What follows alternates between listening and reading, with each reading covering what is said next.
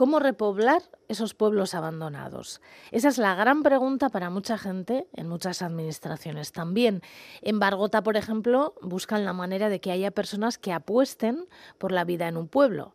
Mucho más allá, en Italia llevan años ofreciendo casas para personas que apuestan o que apuesten por vivir en esos pueblos de Sicilia o de la Italia profunda. Pero ¿cómo se repuebla un pueblo sin que pierda la idiosincrasia que le hizo convertirse en ese pueblo? Y de eso hablaremos en los próximos minutos con Aitzi Beruria Gereca. Ella es ingeniera especializada en eficiencia energética y sostenibilidad y miembro de la cooperativa BIOC, especializada en soberanía energética y bioconstrucción. Aitzi Beruria Gereca, Kaixo Gunon. Bueno, para empezar, alguien que tome la decisión de instalarse en un núcleo rural tiene que tener muy claro que esto conllevará un cambio, ¿no?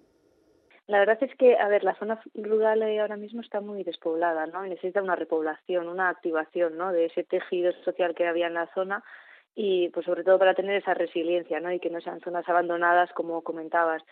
Yo creo que al final las personas que quieran trabajar el territorio, que quieran aportar a través de su vivencia, pues podrían plantearse vivir en una de estas zonas, ¿no? Creo que también es una decisión muy personal y que siempre se tiene que tomar desde una conciencia de lo que conlleva habitar estas zonas y que tampoco existe un rural homogéneo, ¿no? La, la, forma de habitarlo al final es diversa y según el área, clima o la densidad de población que tenga la zona, pues cambia por completo la forma de habitarlo, ¿no? Yo creo que lo principal también es entender que cada territorio tiene su, sus vínculos sociales, ¿no? Que se generan en ese espacio y también entender que cada vez eh, lo rural y lo urbano se entremezclan más, ¿no? Que no son territorios aislados o idílicos, ¿no? Sino que forman parte de una mezcla de todo. Para mí lo más importante creo que es eliminar la idea de ir al rural como forma de aislamiento social, ¿no? que esta idea se aleja mucho del esquema propio de, ese lugar. Y antes de decidir si te trasladas o no a ese territorio rural, a ese, a ese espacio rural, eh, ¿habría que hacer un análisis de la zona o de las formas de vida que han existido, del clima que hay, como tú has mencionado? Yo no hablaría de las formas de vida rural en el pasado, ¿no? Porque siguen existiendo y las personas que habitan el rural ahora sostienen una carga cultural y de saberes tradicionales que es interesante pues escuchar, entender y también replicar, ¿no? O sea, cuando habitamos un lugar, pues lo principal es conocerlo, ¿no? Ver qué podemos aportar y, si las actividades que queremos proponer en el sitio, pues sí, verdaderamente mejorarán la vida de las personas que ya están ahí, ¿no? Creo que lo principal es eso, mantener esa comunidad local. Y luego, en cuanto al análisis de la zona que comentas, en el propio contexto normalmente nos encontramos con conocimientos compartidos, ¿no? labores y hábitos que ayudan a entender, a, leer el entorno ¿no? y ver también de forma más tangible cómo se obtienen los recursos de ese entorno. ¿no? Nos transmite también pues, la necesidad de trabajar los recursos desde el cuidado. ¿no? un ejemplo podría ser el recurso energético, ¿no? que en relación a los climas más fríos, pues en el rural se utiliza en mayor medida el recurso de la biomasa como fuente de calor, ¿no? Y pues para ello se necesita una recolecta de leña y esta recolecta se tiene que hacer desde el cuidado del bosque, con regeneración, con coherencia, ¿no? porque eh, de esta manera ayudamos a que los bosques sean más resilientes, pues por ejemplo en cara a los incendios. ¿no? Si no, no lo hacemos de esta manera, pues nos dejaría sin la posibilidad de tener el recurso. Entonces, eso, las formas de vida que existen y han existido en el rural, pues nos enseñan la necesidad de cuidar el territorio como forma de cuidarnos a nosotras mismas. Y creo que son este tipo de esquemas que podemos analizar en cada zona para entender también la forma de vida y lo que implica habitarlo. Las personas que deciden ir a una zona rural a vivir, eh, a mí se me ocurren dos opciones. Una es construir una casa y otra ir a una casa construida. Entonces, si te parece, vamos a analizar las dos opciones. Por ejemplo, si vamos a construir una casa, ¿Qué es lo que tendríamos que tener en cuenta? Claro, yo creo que también ir a una zona rural, como implica eh, rehabilitar ¿no? ese espacio, tiene que ir bastante de la mano con rehabilitar los espacios que están en desuso. Eh, si vamos a construir una nueva vivienda, para mí tiene que ir muy adaptada también a ese contexto ¿no? y a esa forma de construir que hay en esa zona. Eh, como recomendación, para mí lo óptimo sería ir a rehabilitar, ¿no? Al final, pues cuando vamos a, una zona rural, cuando nos encontramos con viviendas, ¿no? normalmente están en malas condiciones y lo que podemos hacer es adaptarlas a nuestras necesidades actuales, ¿no? Nosotros, por ejemplo, hacemos pues estudios energéticos de las viviendas, ¿no? Y analizamos pues el confort interior, aplicamos aislamiento, ¿no? O estrategias que se llaman estrategias bioclimáticas que hacen que la vivienda se adapte al clima, ¿no? Pues un ejemplo podría ser eh, añadir un invernadero adosado o una galería, ¿no? Que ayude a captar más radiación o abrir ventanas en la zona sur, ¿no? eh, este tipo de, mm, de, estrategias pueden ayudar a, mejorar las viviendas que ya están en ese territorio ¿no? y aprovecharlas. Entonces tú apostarías por, por rehabilitar.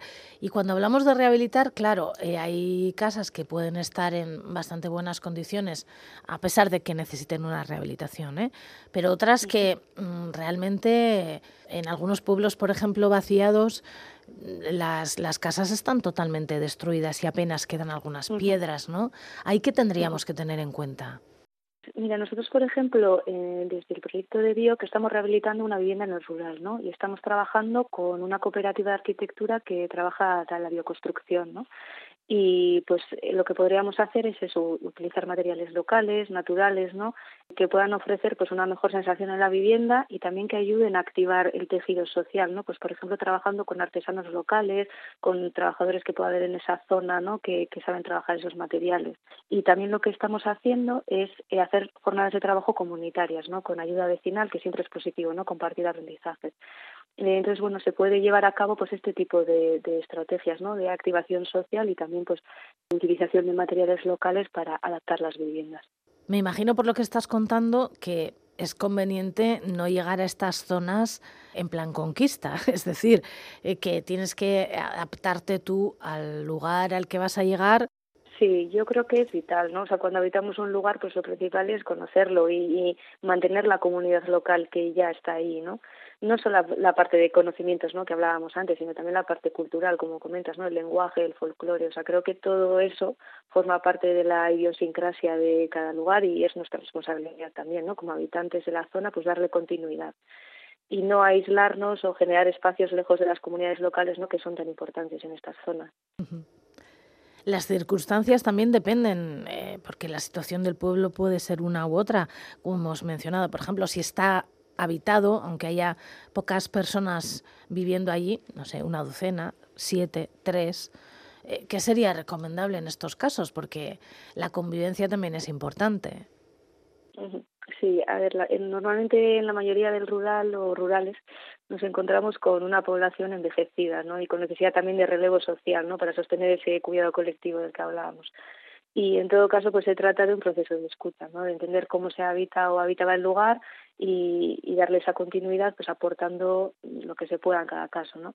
Sobre todo pues escuchar la transmisión de conocimientos ¿no? que antes comentaba, que porque esto puede ser una forma de encontrar estrategias de resiliencia en cada lugar. ¿no? Pues, por ejemplo, en cuanto a las viviendas, pues en las zonas más calurosas encontramos cómo eh, las mujeres encalaban las viviendas para evitar que el sol incida dentro de la vivienda y mantener el frescor. En cambio, en las zonas frías, pues encontramos que las, en las viviendas están adosadas a las zonas de ganadería para aprovechar ese calor, ¿no? Pues este, estas estrategias pueden ser interesantes de entender para ver los efectos del clima y ver cómo se habitaba el lugar y, y, replicar esas, eh, esas estrategias, ¿no? Pero es verdad que hay pueblos que están absolutamente deshabitados desde hace muchísimo tiempo y claro, em, rehabitar esos pueblos donde probablemente no hay fuentes de energía, no hay agua, Claro, es que la energía y el agua pues son bienes esenciales, ¿no? Y los necesitamos para vivir.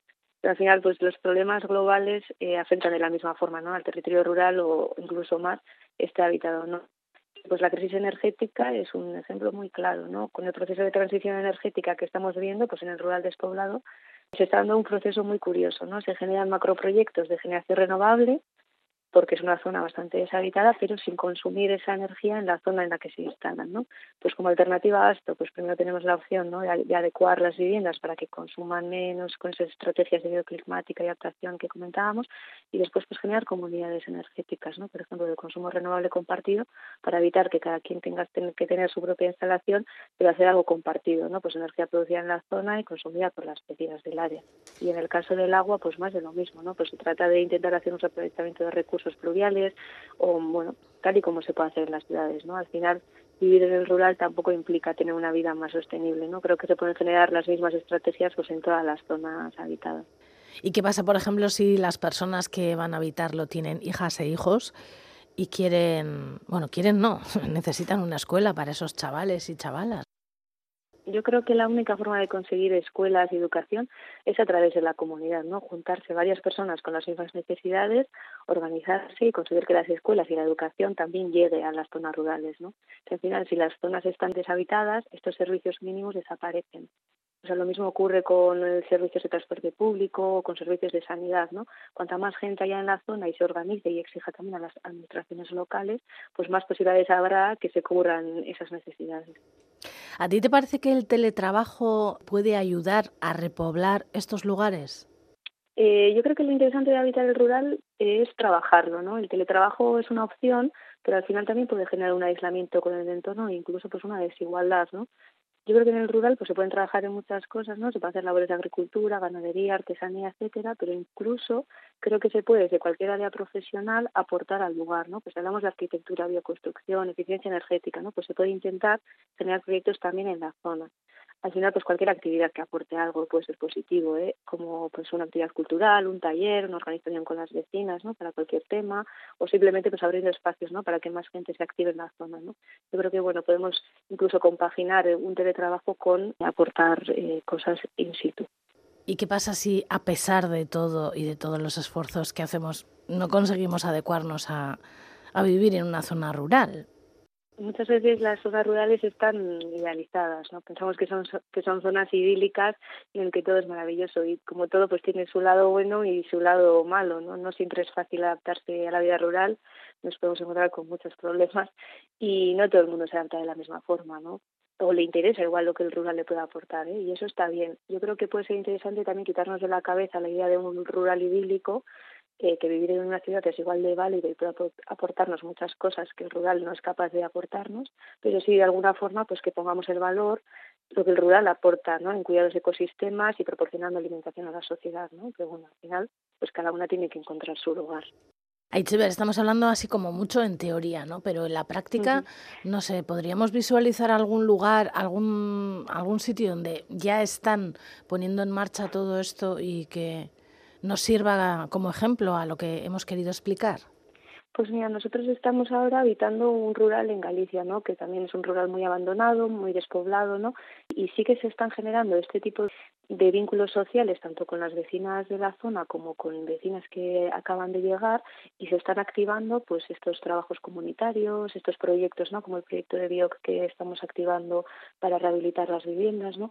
Creo que bueno en cada zona seguro que, hay muchos proyectos y, muchos encuentros muy interesantes y bueno simplemente pues habrá que, aprender de ellos. Aitziber Uriagereka, ella es ingeniera especializada en eficiencia energética y sostenibilidad y también es miembro de la cooperativa BIOC, que está especializada en soberanía energética y bioconstrucción. Es que ricasco ta Es que ricasco, Suri.